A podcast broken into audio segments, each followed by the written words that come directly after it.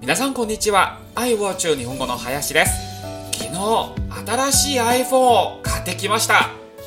新しく発売された 10R です。128ギガで7000元でした。高かったですね。クレジットカードで支払えば分割払いができるので経済的な負担が軽くなりますが手数料がかかります。一括払いなら手数料はいりませんが出せる人は多分少ないと思います。どちらにするか迷いますね。日本の場合は安く買います。新規契約または機種変更のどちらにしても頭金なしで新しい iPhone が買えます。ただし指定された契約に加入する必要があります。